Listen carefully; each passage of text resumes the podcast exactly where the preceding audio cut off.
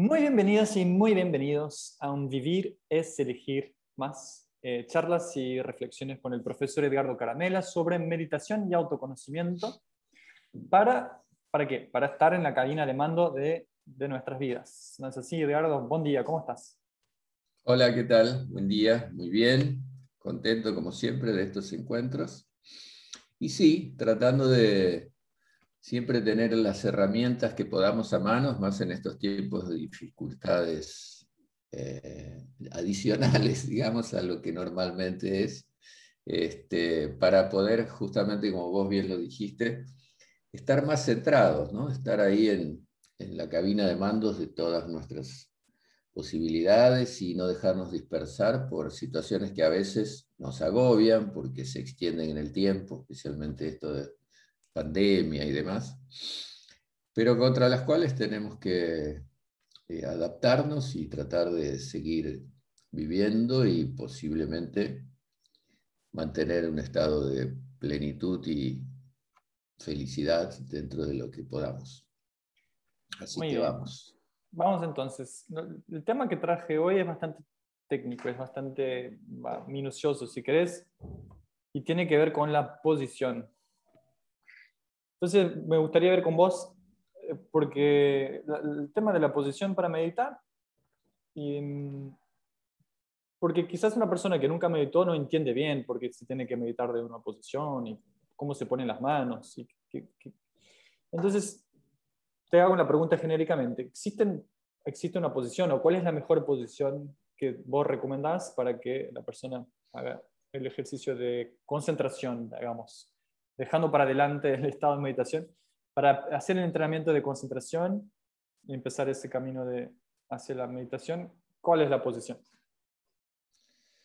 Bueno, en primer lugar, eh, vamos a, empezar al revés, eh, desde el estado de meditación. Cuando una persona logra, después de muchos años de, de práctica y entrenamientos, alcanzar, o sea, abrir esa puerta de, esa, de ese estado de conciencia expandido, que llamado, que es llamado meditación, aunque no es la mejor palabra, pero es llamado de meditación, ya es un estado justamente de, de conciencia, de conocimiento, eh, en donde la persona puede entrar al estado de meditación, que es de más, eh, de una capacidad ampliada, capacidad que todos tenemos, pero ampliada, un estado de intuición expandido, un estado de alerta mucho mayor, en cualquier momento, circunstancia y en cualquier posición. O sea, ahí es automáticamente ingresa, entra ese estado, o sea, se conecta con ese estado intuicional, expandido, y, eh, y no puede hacerlo manejando el auto o puede hacerlo en, es como automático, o sea, ni siquiera uno se, se, se lo propone, no es que uno tenga que o sea, uno dice abrir la puerta. Para abrir la puerta tengo que buscar las llaves. No, automáticamente, por una, por una decisión, la persona accede a ese estado. Eh, ahora bien, para alcanzar ese estado necesitamos tiempos de práctica.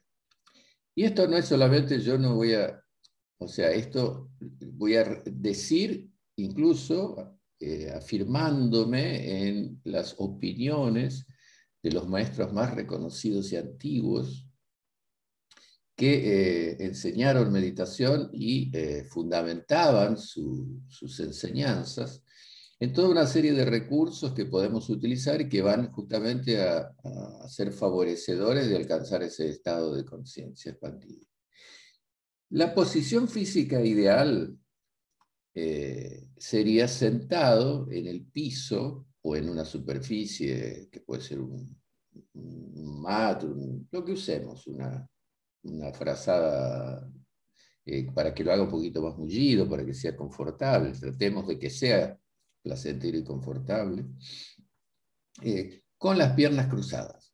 Y allí empieza un detalle de que en el yoga antiguo, preclásico, se observaba porque era justamente de linaje matriarcal, quiere decir, surgido en un contexto cultural matriarcal, donde hombre y mujer tenían este, un, cierto grado de igualdad social. Es más, en esa cultura el hombre reverenciaba a la mujer porque la mujer era eh, generadora de energía, de placer y de vida a través de eh, esa capacidad única que la mujer tiene de generar vida por medio de los hijos que genera. Y el hombre le rendía culto, un culto sin, no religioso, este, porque la consideraba gestora de algo que él no podía hacer, entonces la elevaba, eh, mientras que en otras culturas patriarcales la mujer estaba prácticamente sometida hacer solamente eso en la vida, generar hijos. Y no interesaba si era por el placer. Eh, eso hace que eh, se descubriera en esta civilización matriarcal y, también eh, muy naturalista que existen fuerzas adicionales como el magnetismo, que existen polaridades, que el cuerpo tiene distintas polaridades y que eso podía ser usado en favor de activar una energía física de naturaleza eh, neurológica y de manifestación sexual, eh, y que eso podía ser utilizado en provecho de, generar, de desarrollar ese poder interno humano que está prácticamente dormido en aquellos que no lo entrenan, no lo practican, y podía ser utilizado. Y eso nos conduciría a un estado de, más conciencia, que terminaría en una superconciencia, que sería el estado de meditación, e incluso permitiría, en algunos casos, alcanzar un estado más ampliado todavía, que sería un estado de hiperconciencia. Entonces, para aprovechar esas polaridades, eh, descubrieron a través de, de sensibilidades y de, de prácticas y de mucho tiempo de entrenamiento empírico, que, por ejemplo, el cuerpo humano tiene esas corrientes, esas fuerzas. Y, eh, y, entonces sabemos de que, por ejemplo, el hombre tiene el lado izquierdo de una polaridad, el lado derecho de otra polaridad, y la mujer también. Entonces, eh, trabajando con el mismo, digamos, comparándolo con dos imanes, si nosotros colocamos dos energías de la misma polaridad, negativo con negativo, positivo con positivo, tiende a, eh, a producir un, un se repelen y entonces ayuda a que esa energía que está en la zona baja de la columna ascienda porque le opongo que una porción del cuerpo que tiene mucha cantidad de energía y de polaridad, que es, por ejemplo, el talón. Entonces ahí vamos a explicar cómo vamos a sentarnos para aprovechar eso.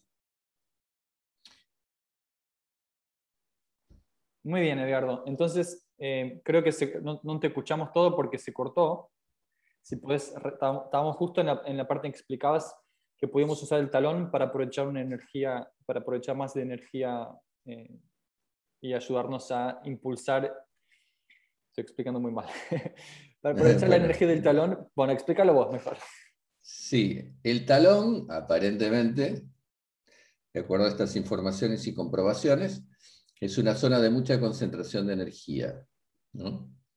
Entonces, si este lado de mi cuerpo es, tiene polaridad negativa, voy a oponer el talón en las bases de la columna, que es la zona perineal, para que allí haga contacto y entonces por ese proceso de magnetismo, esas dos polaridades iguales, favorece que esa energía que está allí eh, depositada en la base de la columna comience a ascender, por eso yo decía es una energía nerviosa, correspondiente al plano físico, y asciende y ese ascenso de esa fuerza va a ser un poder interno que se amplía y nos ayuda al proceso de meditación. O sea, siempre partiendo de la base que no podemos meditar si no logramos un incremento de nuestra vitalidad. Uno de los mayores obstáculos para, meditar es eh, tener una, salud deficiente, es alimentarnos mal, es no poder eh, ser, eh, tener una, una, conducta muy ligada a, la ansiedad, a, los deseos, o sea, a todo aquello que, que nos puede, digamos, y que nosotros no podemos justamente oponernos a ello y ganar en ese conflicto. Eh, a la dispersión, en fin, a un montón de cosas que nos pasan y que, eh, que lo que tenemos que lograr es fortalecernos mucho en todos los aspectos para poder nosotros lograr empezar a, a, tener fuerza suficiente para administrar la actividad de nuestra mente que es anárquica y no nos hace caso. Ahora, para que esa energía que se irá potenciando, bueno, en el caso de los que se identifican con la polaridad femenina, van a hacer lo contrario, van a aproximar a la zona perineal no el talón izquierdo, sino el talón derecho. Entonces allí, nuevamente, tenemos dos polaridades iguales que se repelen y hacen de que esa energía ascienda. Ahora, si el canal por donde circula esa energía que está, es coincidente con la médula espinal y con la columna vertebral, que sería como un cable coaxil por el cual circula esa fuerza desde su base hasta lo alto del cráneo, donde está justamente nuestro cerebro, está mal colocado, está torcido. Cualquier eh, elemento que tendamos a hacer circular por un conducto, eh, llámese agua, líquido, cualquier cosa, si tenemos una manguera y eso está torcida, está mal colocada, está apretada en alguno de esos puntos, va a dificultar que ese fluido, esa fuerza, lo que fuese, circule con más facilidad. Incluso tiene que tener mucha energía porque tenemos tres válvulas en ese, en ese trayecto, que esa fuerza tiene que eh, conseguir eh, vencer esas válvulas que impiden la subida de esa fuerza y que están especialmente allí ubicadas protegiendo al practicante para que no tenga, por alguna cosa un poco accidental, que no tenga una subida demasiado rápida o violenta de esa fuerza y que tiene que ir llegando progresivamente en mayor caudal a nuestro cerebro para que sea bien asimilado y, no genere una eclosión ahí de fuerza que no sepamos qué hacer con ello. Entonces, para ejercitar, eh, para ir avanzando hacia, hacia los logros que queremos eh, conseguir, lo recomendable es sentados, piernas cruzadas, respetando las polaridades, la columna lo más erecta posible y eh, el cuello extendido también. Y eso nos eh, hace ver, y esto lo puede comprobar cualquiera de los que nos está, nos está escuchando, que entienden, que se sienten en el piso, en esa posición que yo estoy indicando, con las piernas cruzadas, y vean si pueden mantener la columna erecta, bien erecta, durante un buen tiempo. Cinco minutos, diez minutos, quince minutos, media hora. Posiblemente no, porque habitualmente estamos acostumbrados a estar siempre en sillas, sillones, sofás o lugares donde el cuerpo se desploma sobre ellos y no tenemos que hacer ningún tipo de fuerza muscular para mantener la columna erecta. Está probado, y esto no por los eh, maestros de la antigüedad, sino por la, ciencia y medicina moderna que uno de los principales problemas digestivos es porque estamos sentados con la columna muy curva, oprimimos los órganos digestivos y ahí tienen dificultad para realizar el proceso digestivo. Entonces, si estamos mucho más erectos, los órganos están mucho mejor colocados, menos presionados por nuestra mala posición y también sostenidos por una musculatura interna que tiene que mantener los órganos en su lugar para que todo funcione mejor.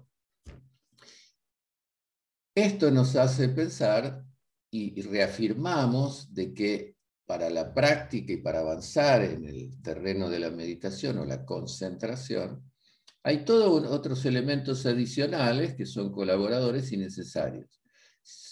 Las prácticas corporales, que incluso en nuestro método utilizamos, son necesarias porque sin violencia vamos a elongar y fortalecer la musculatura que sostiene nuestro cuerpo. Le vamos a devolver tonicidad a nuestra musculatura.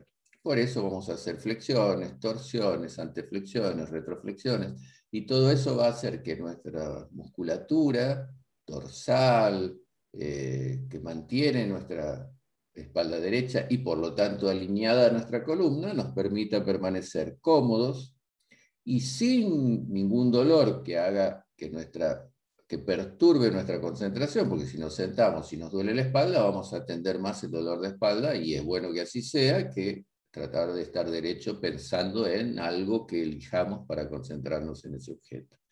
Entonces, todo eso va paralelamente acompañando ese proceso amplio, integral de entrenamientos que van favoreciendo lo que podemos o deseamos lograr. Va a llegar un punto donde vamos a estar sentados una hora con la columna erecta, disfrutando de ese estado de placer y de felicidad casi inefable que nos proporciona estar en el estado de meditación o incluso de concentración, donde ya nuestra mente empieza a reducirse, a quietar sus inestabilidades. Esa sería, creo, la explicación a la pregunta que vos me hiciste. No sé si quedó algo en el tintero, que me lo digas y, ampliamos. Eh, creo que con relación a la posición del cuerpo, eh, bastante, creo que sí, que, que, está todo, cubrimos todo. Pero hay otros detalles que también que, quisiera preguntar, que tiene que ver con las manos, porque, no sé, por lo menos en la cultura popular o las personas que quizás no, no están siguiendo ninguna escuela o no, no, saben tanto de esto, ven que se, usa la, se coloca las manos en una posición para meditar y, y, hay varias posiciones. Entonces, ¿cuál sería la forma más, de, bueno, desde el punto de vista de nuestra escuela, ¿no? la técnica correcta de las manos y para qué sirve? Volvemos entonces a, aquella filosofía del periodo preclásico hace 5.000 años, desde donde esto surge. Descubrieron que las manos son muy poderosas. Y efectivamente son muy poderosas. Muy, muy, eh, es otra parte del cuerpo, más incluso que el talón, que hoy mencionaba, en donde tenemos concentración de energía. Tal es así incluso que en las palmas de las manos se calcula que hay más de 30 pequeños centros captadores, almacenadores y distribuidores de energía, que se les denomina chakras, si usamos palabras sánscritas, y que eh, fácilmente comprobable esto, porque si nosotros friccionamos rápidamente las manos, vamos a sentir que en las manos hay un intenso calor. Todas las expresiones artísticas que encontramos, y no solamente en Oriente, sino en Occidente. Si ustedes van a la capilla Sixtina, van a ver que cuando Dios le da vida a Adán, lo hace en uno de los frescos de Michelangelo allí, tocando con su dedo índice, el dedo índice de, eh, de Adán, dándole la vida. ¿Por qué usó el dedo? ¿Por qué no usó el codo? ¿Por qué no usó la oreja? Si nos acordamos del clásico afiche que publicitaba una película de hace mucho tiempo, que lo hizo famoso Spielberg, que era E.T., eran dos conciencias que se encontraban, uno que venía de otro planeta más evolucionado y que se encuentra con el niño que, que lo, lo, lo, cuida y lo recoge y lo protege eh, a través de el dedo de él, que parecía una lamparita eléctrica que se enciende, transmitiéndole una fuerza, una energía, una corriente, una sabiduría al niño terrestre, dedito con dedito. ¿Por qué usaron los dedos para mostrar eso? ¿Por qué Penfield, que fue un, eh, neurocientífico eh, hace muchos años atrás, que fue célebre, eh, por las investigaciones que hizo, entre otras cosas, sobre el estrés. Eh, era, creo que era austríaco, naturalizado canadiense, me parece. Y fue recordado, y si ustedes buscan en internet ponen la palabra con H homúnculos, van a encontrar homúnculos de Penfield. Y esos muñequitos, unos diseños grotescos que él construyó, eran para mostrar las zonas del cuerpo que estaban ampliadas de manera grotesca, que más energía nerviosa tenía.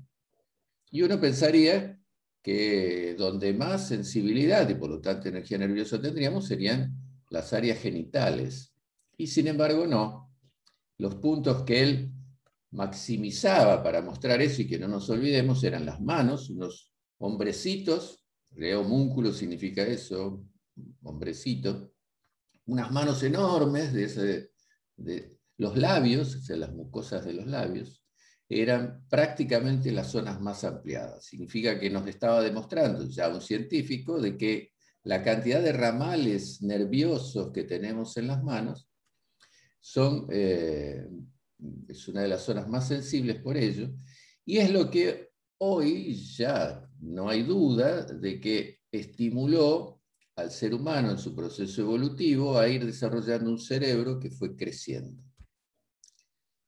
Hay un libro nuevo de James Nestor que recomendamos, que se llama Respira en español o Respire en portugués, eh, y también está la versión inglesa original, de un periodista, investigador, que él tiene serios problemas respiratorios y escribe ese libro contando un poco toda su travesía para lograr respirar bien.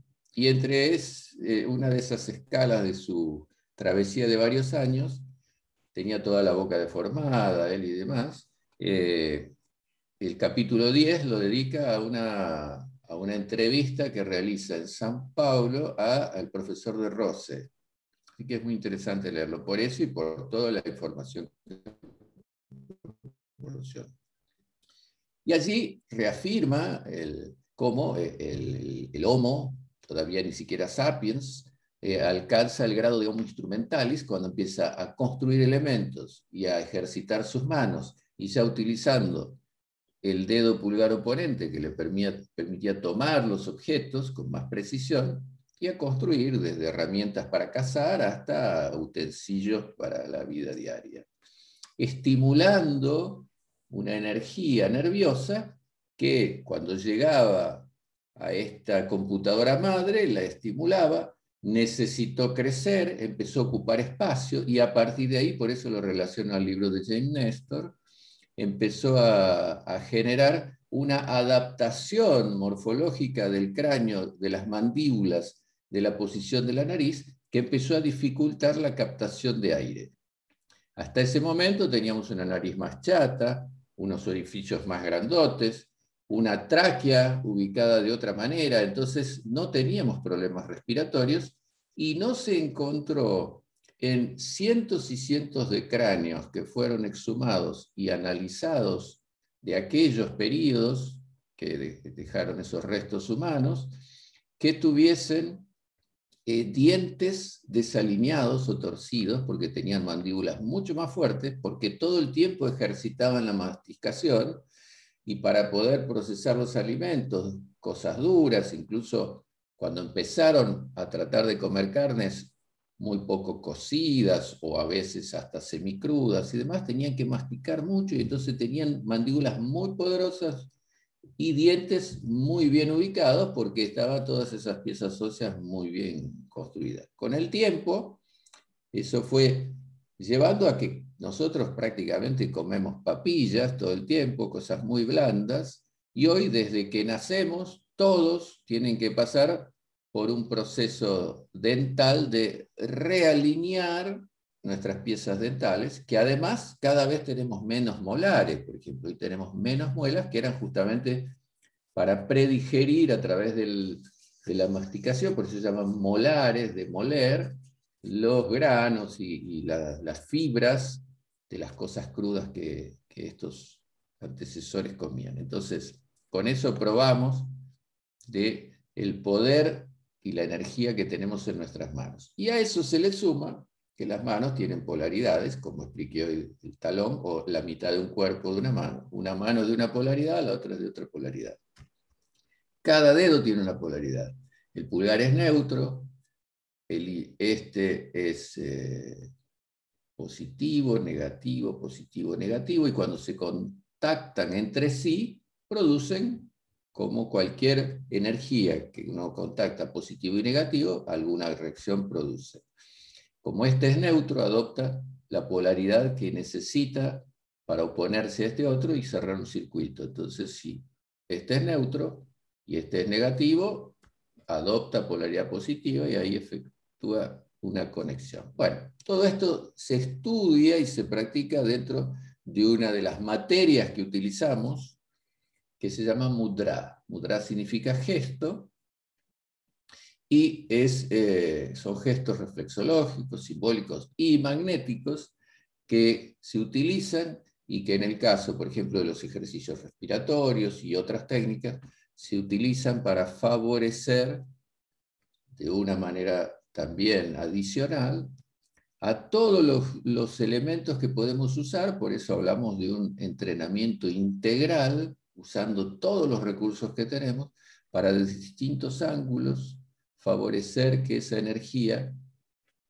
crezca y se, se distribuya a las zonas del cuerpo que precisamos para activar, para que ese proceso termine en este en esta premeta sería de la, de la meditación, eh, sabiendo de que hay todavía estados de conciencia más amplios. Pero este, todo eso colabora y de allí el uso de estos gestos para nuestras prácticas meditativas. ¿Y, puedes eh, decirnos cómo es la, la, posición de las manos para meditar específicamente? Eh, Sí, lo ideal es aquietamiento. Yo dije que los mudras tienen entre sus principales atributos, eh, son gestos que se los reconoce como reflexológicos, o sea que de acuerdo a cómo nosotros colocamos las manos, eso nos conecta con, que, con experiencias humanas que tienen milenios y que al realizar un gesto, esas personas alcanzaban estados de conciencia expandidos. Al realizar el gesto, nosotros estamos desempolvando, digamos, o tornando consciente información que está en nuestro inconsciente. Reflexológicos, simbólicos, porque representan cosas, los gestos tienen eh, representatividad, por eso también hasta se usan, por ejemplo, en la danza india. Y los gestos son, los usamos para expresarnos. Hay gestos ofensivos, hay gestos de manos que significa eh, cuestiones determinadas, o sea, eh, si, yo extiendo la mano, estoy mostrando que estoy en, son de paz, si las pongo aquí, lo utilizo también para entrar en un estado de conciencia, ya sea de, de, rezo, de plegaria o de lo que fuese, en fin, si hago un gesto de este tipo, estoy mostrando que estoy en son de pelea reflexológicos, simbólicos y magnéticos. Y utilizando todos esos recursos de la posición de los dedos y eso, utilizamos y dirigimos la energía que tenemos en el cuerpo de una manera más precisa. Entonces, ¿qué nos interesa para entrar en el estado de meditación? Un estado de aquietamiento integral y principalmente mental. Entonces vamos a colocar las manos como forma de cuenco, los hombres con la izquierda debajo, las mujeres con la izquierda debajo, y esa, los nudillos van a ir en esta articulación ahí de los dedos, entonces van a, a ir ahí. Los pulgares no se tocan, simplemente quedan así. Dejamos que descansen las manos muy sueltas, descontraídas, relajadas sobre las piernas o los pies, según como estemos sentados, la espalda derecha. Y estas manos, utilizando por reflexología, no la reflexología del masaje en los pies, pero por una cuestión refleja, entramos en, una, en un estado de sintonía, de ser más receptivos.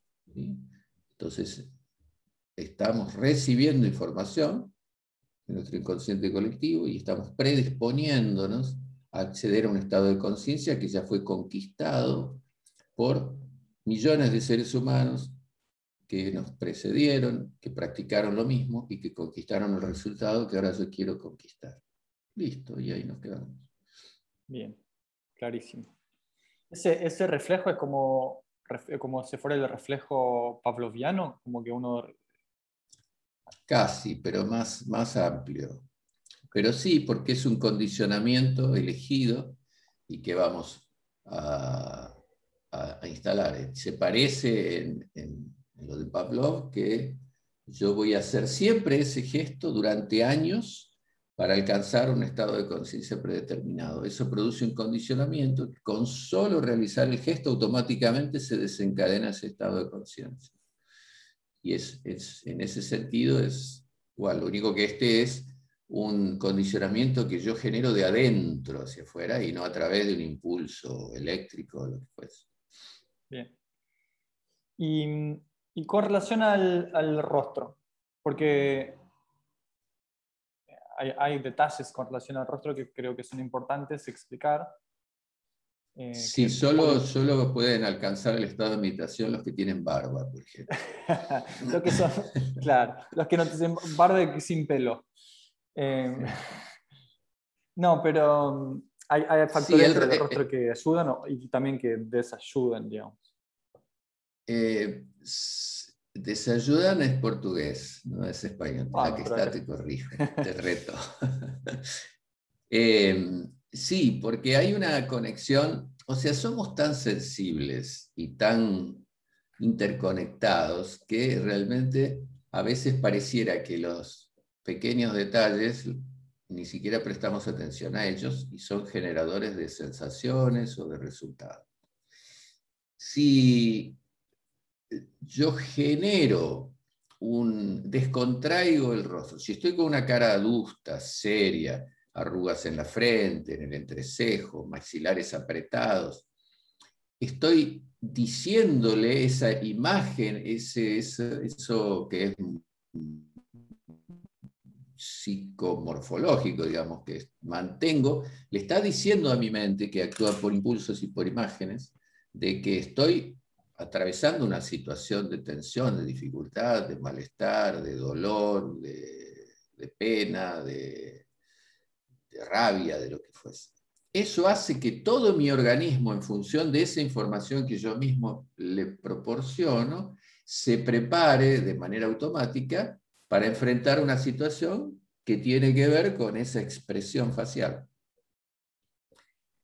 ¿Por qué se hacen, no sé, por qué los, All Blacks cuando van a jugar eh, su partido de rugby hacen el haka, que viene de la tradición maorí, tribal, y que intimida al otro, que lo mira y no sabe para dónde escapar, porque esos monstruos eh, gesticulando y haciendo esos cánticos que eran de guerra, o sea, ellos lo tomaron, lo que hacían las tribus cuando se iban a enfrentar a otra tribu, y lo preservaron y lo utilizan, y eso es para los otros, que es intimidante, obviamente, hay escenas, la otra vez estaba mirando un video, preparando un curso sobre emociones y demás, y tomé un, fragmento de, una filmación donde ellos están haciendo eso, y se ven a otro equipo, creo que era francés, que cada vez se iban como eh, achicando más ante el cántico de esos grandototes, así todos ah, enfurecidos, y se notaba tremendamente cómo le estaba generando un efecto emocional a los otros cada vez más, más y más y más, llegando a un punto que, quedaba hasta pena. si estos se quieren volver al vestuario, no quieren enfrentar a estos animales que tienen ahí adelante. Bueno, eso no solo es para afuera, es más importante lo que genera para adentro. Todos los líderes, cuando vemos en las batallas que eran grupos contra grupos, con palos, espadas, y que eh, veían de que había todo un proceso previo de arenga y de fortalecimiento de la tropa para que se sientan tan poderosos que están seguros que van a destruir al oponente. Bueno, eso mismo pasa si nosotros gesticulamos de una determinada manera. Si nuestro rostro está descontraído, si colocamos un pequeño eh, descontracción aquí muscular que automáticamente si uno descontrae el rostro, tiende a haber una expresión en el semblante de una sutil sonrisa.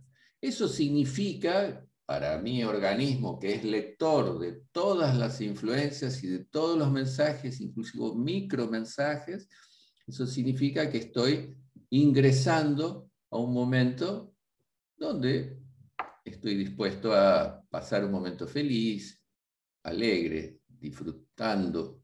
Y eso hace que me conecte justamente con un estado mucho más fértil de lo que quiero conseguir, porque quiero llegar a un estado que me produce una felicidad inefable. ¿Por qué inefable? Porque no la puedo describir con palabras, porque es un sentimiento, una sensación, es un estado de felicidad muy pleno, sin estridencias, que me hace estar en un lugar muy, justamente, muy confortable. Es, es como la meditación nos va llevando, la, concentración primero nos va llevando, es como entrar a una habitación donde estoy, eh, donde todo es propicio y favorecedor de ese estado de mucho placer y bienestar.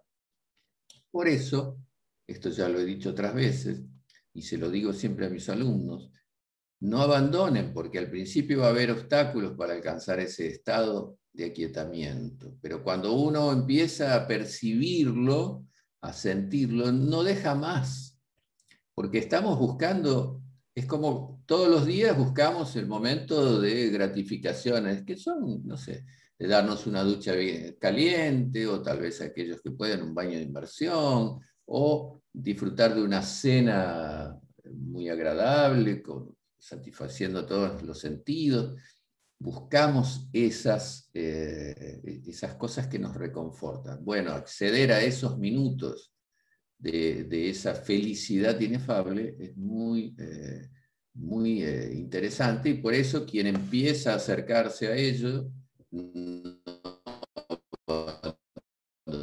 nunca más, al contrario. Es muy raro que una persona que, practica meditación lo deje en algún momento tal vez deja las prácticas físicas, tal vez deja eh, cosas que le permitan llegar ahí, pero intensifica los tiempos. Cuando uno va pasando, subiendo de grado, porque yo siempre practiqué mucho y practiqué, y voy a hablar de mi experiencia personal, durante más de 35 años tengo muchas horas de práctica y durante los primeros tiempos practicaba más que nada práctica física, prácticas respiratorias hacía varias horas por día de mis entrenamientos, todos los días, diariamente. Pasados los años, pasados los años, fui reacomodando mi, forma de práctica y eh, priorizo eh, mi mínima hora de, samyama, de meditación todos los días, este, y uso también las demás técnicas, pero enfatizo en eso, que es lo que me da mejores resultados y es lo que espero el momento del día para poder eh, practicar eso que tanta, también me hace, tanto placer me hace. Es como, no sé, es, es, difícil, por eso es inefable. Alguien le puso esa palabra atrás del término porque es muy difícil expresarlo. Este, pero se empieza a percibir a medida que vamos avanzando a través de todo lo que estamos enseñando y, entusiasmando, porque verdaderamente yo trato, hace poco de un, un curso sobre meditación y de todos los elementos que rodean a la meditación, y en un momento dado un alumno después me mandó un, mensaje preguntándome que eh, debería ser bueno, me dice, porque noto como vos eh, pones mucho énfasis en, contagiarnos para, para, hacerlo. Y yo le decía, sí, exactamente, porque me da mucha pena que la humanidad se pierda este recurso que es tan placentero.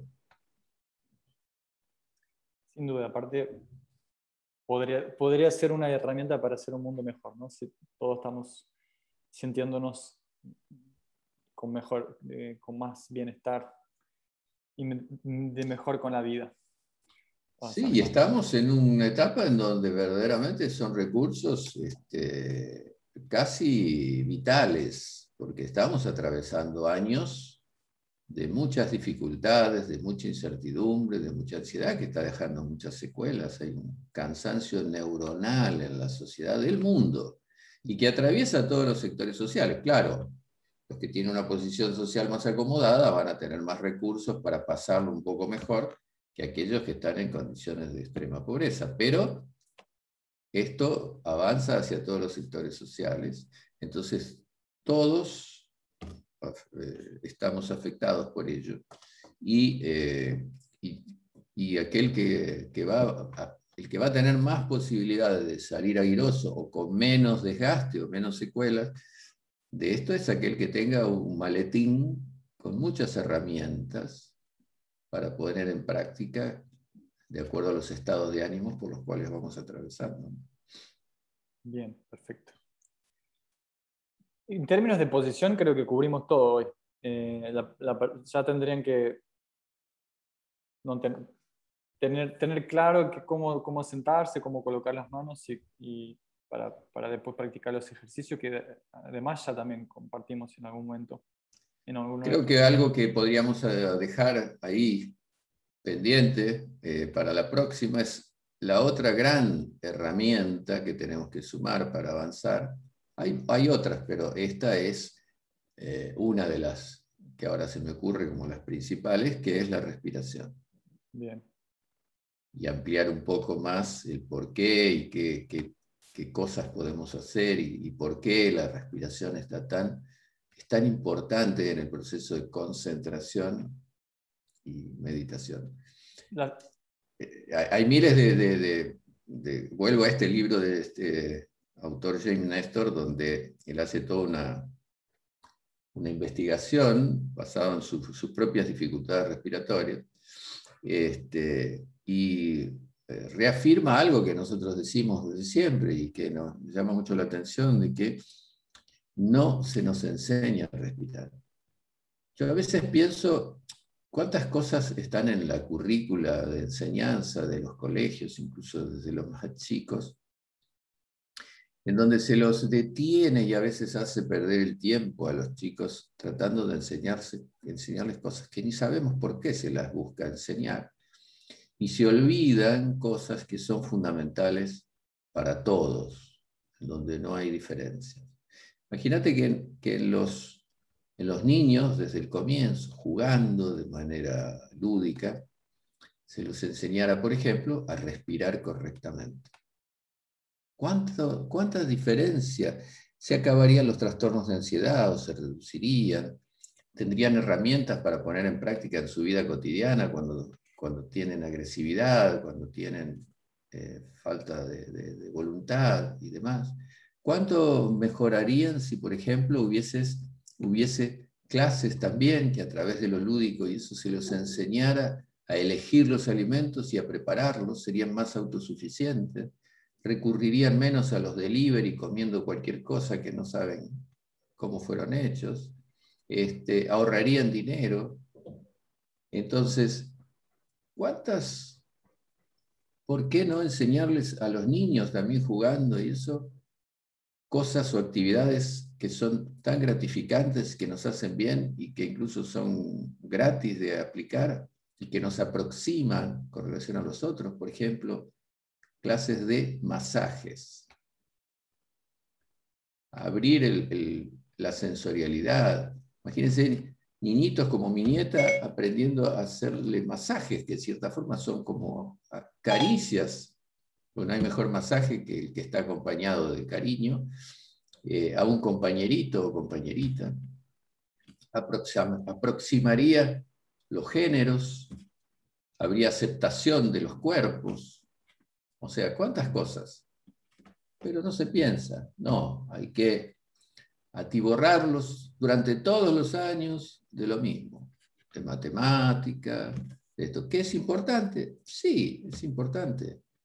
Pero una persona porque sepa mucha matemática no va a ser más feliz que, que otro que sabe lo mínimo y necesario. Pero uno que tenga conexión con su cuerpo, que lo acepte a su cuerpo, que disfrute de la sensorialidad, que aprenda a administrar sus emociones cuando se pone agresivo o cuando siente depresión, usando respiraciones para salir de ese estado, sería mucho más positivo. Que, que aprenda a comer bien. De que vale que te sepa mucha matemática si me intoxico todos los días con comidas inadecuadas. Entonces, ¿cuántas cosas? Justamente lo que es más importante lo ponemos en un segundo plano porque solamente le prestamos atención a esas cosas cuando nos faltan por causa de una crisis. Bueno, ahora estamos en una crisis. Sería importante revisar todos esos elementos. es una mínima, una humilde opinión puede no ser compartida. Anoté acá el tema que sugeriste con relación a la respiración.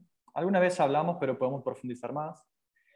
Y esto tiene todo que, ver con también lo que hablamos la semana pasada de eh, buscar administrar nuestro estado de conciencia a, a, cada, a cada situación, ¿no? Para el estado de conciencia adecuado para meditar, el estado de conciencia adecuado para, eh, para descansar, para trabajar, y así va.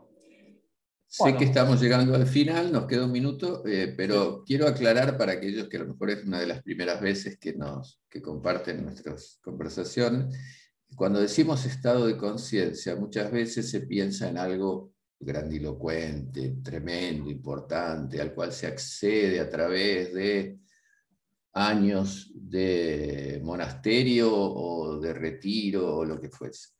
No, estado de conciencia es cualquier estado vivencial que realicemos con conocimiento de lo que estamos haciendo. Es simplemente eso. Puede ser cualquier cosa. Podemos estar leyendo un libro y generar un estado de conciencia al cual nos induce la propia lectura, puede ser que nos emocione, si es que estamos concentrados y estamos conectados con esa vivencia que estamos realizando, estamos con conocimiento de lo que estamos eh, viviendo en ese momento. Podemos estar conversando con un amigo y estamos con plena conciencia de lo que estamos haciendo, o sea, atentos a eso, poniendo todos nuestros sentidos en eso y vivenciando profundamente en todos sus aspectos ese momento tan gratificante como puede ser la comunicación verbal con alguien. Entonces, no es algo reservado para ciertas personas iluminadas, no, no, son distintos estados de conciencia. Si estoy haciendo actividad física y estoy con conciencia plena en mi cuerpo, estoy percibiendo, sintiendo que mi cuerpo está experimentando, viviendo, y entonces eso se amplía como resultado, porque si estuve consciente de ello, guardo en mí esa vivencia que pasa a ser una experiencia consciente. Entonces quiero decir eso porque a veces se usa mucho de la palabra conciencia o estado de conciencia y a veces parece algo demasiado elevado. Y no, estamos, eh, eh, estamos conscientes. Lo que queremos es ampliar esa conciencia y para eso vamos a trabajar hacia estos otros estados de ampliación. Muy bien, gracias por la aclaración. Valió, valió la pena. Entonces, como vos decías, eh, llegamos al final. Em, fue productivo y la semana que viene ya nos vamos a, a juntar de nuevamente y seguimos eh, hablando más sobre crear el hábito de meditar o de por lo menos de concentrarnos todos los días. Muchas gracias. Muy bien, señor. Aquí estaremos. Un abrazo para vos. Un saludo para Jackie, que debe estar escondida por ahí atrás tuyo. Y, y un abrazo para todos los que nos escuchan. Chao.